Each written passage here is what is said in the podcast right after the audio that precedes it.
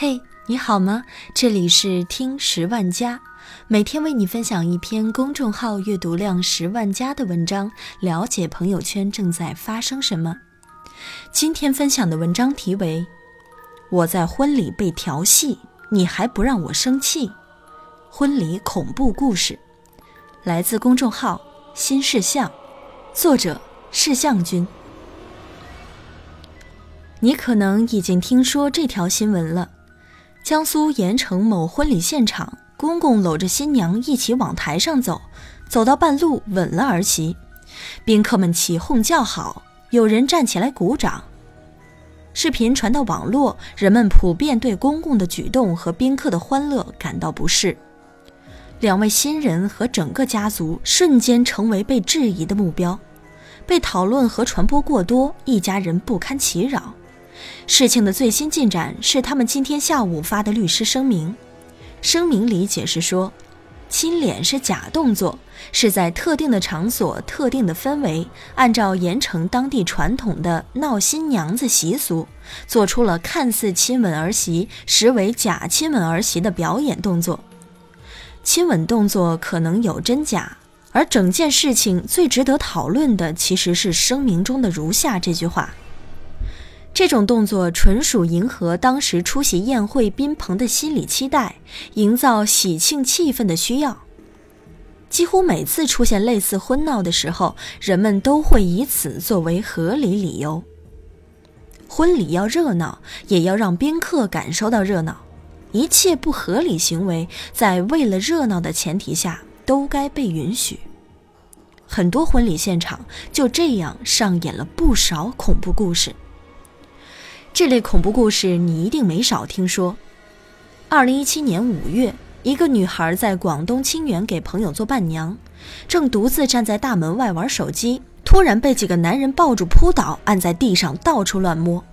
她报警后，那几个伴郎说：“人兴奋，我都不知道自己做了什么。”读者李默默留言告诉我。去年去参加朋友婚礼时，最后的环节是闹洞房，客人们让新郎新娘做问答游戏，回答不出来就要脱衣服，还要把新娘抬起来扔到对面五六个男人身上。新娘哭着挣扎，他们笑着扔她，最后全场的人都看到了新娘的内衣，才心满意足的走了，没白来。还有一条很有名的新闻。二零一三年九月，山东泰安的小丽应朋友邀请做伴娘，车队到了新郎家楼下，十几个男人把她带到婚房隔壁的卧室，冲上来脱光了她的衣服，怎么反抗也没用。她当时只有十六岁，受到严重的精神刺激，冲到马路上想自杀。而新郎对这事儿的解释是，闹伴娘属于泰安地区的习俗，伴娘自愿参加婚礼，事先对她提醒过。网上流传的一段婚礼视频中，儿媳和公公被宾客逼着接吻，吻了十几秒，之后公公得到了宾客的一万元红包，笑得合不拢嘴。周围的观众没人觉得不妥。有些新娘或伴娘，有人反抗不过，有人觉得不应该反抗，男的也不例外。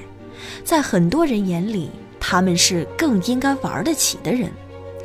二零一五年，福建泉州，新郎被逼着穿上女士内衣内裤，跟新娘一起被宾客拥着敲打脸盆游街。二零一七年，山西安康的婚礼上，新郎被五花大绑在路边围栏，旁边有人拿着灭火器朝新郎身上喷射，时不时有人朝新郎身上砸鸡蛋，现场一片粉尘，新郎狼狈不堪。这种捆绑还有升级版本。陕西汉中的婚礼上，新郎和他爸妈一起被透明胶绑在了树上，脸上只能笑。要闹到他不敢说话才算闹好了。这个“闹”字里有几十年积累下来的习以为常。只要你举办或参加过婚礼，你就见过大大小小的婚闹。司仪说黄段子，让新娘咬开新郎腿夹的矿泉水瓶，让伴郎从伴娘的裙子下爬。他们被当作无伤大雅的游戏，当事人就算不情愿，也要把流程走完，否则就是不遵婚俗、破坏气氛，或者玩不起。新郎新娘被过分的对待，极度紧张，周围的人像耍猴戏，无比兴奋。奇葩说的臧鸿飞说，婚礼根本是个大型、尴尬、荒谬的私人庙会。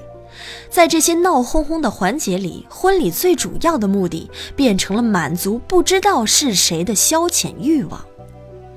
很多人都不喜欢婚礼了，也有不少年轻人选择办婚礼的主要理由是为了做个场面、走个流程，为了爸妈或者宾客，反正大部分都不是为了自己。而这种观点也在被一次次重复：婚礼就是图个热闹，不要计较。都是流程，忍一忍就过去了。所有人都很糊弄，喜庆的原则和底线没人探讨，也少有人愿意坚持。当事人就算不舒服，也觉得婚礼好像应该这样，还是算了。所以分寸经常出问题，所以让人不适的婚闹总在发生。我一位朋友去年回男方家办婚宴，其中客人们起哄，让公公和他喝交杯酒，再互相挽着挨桌敬酒。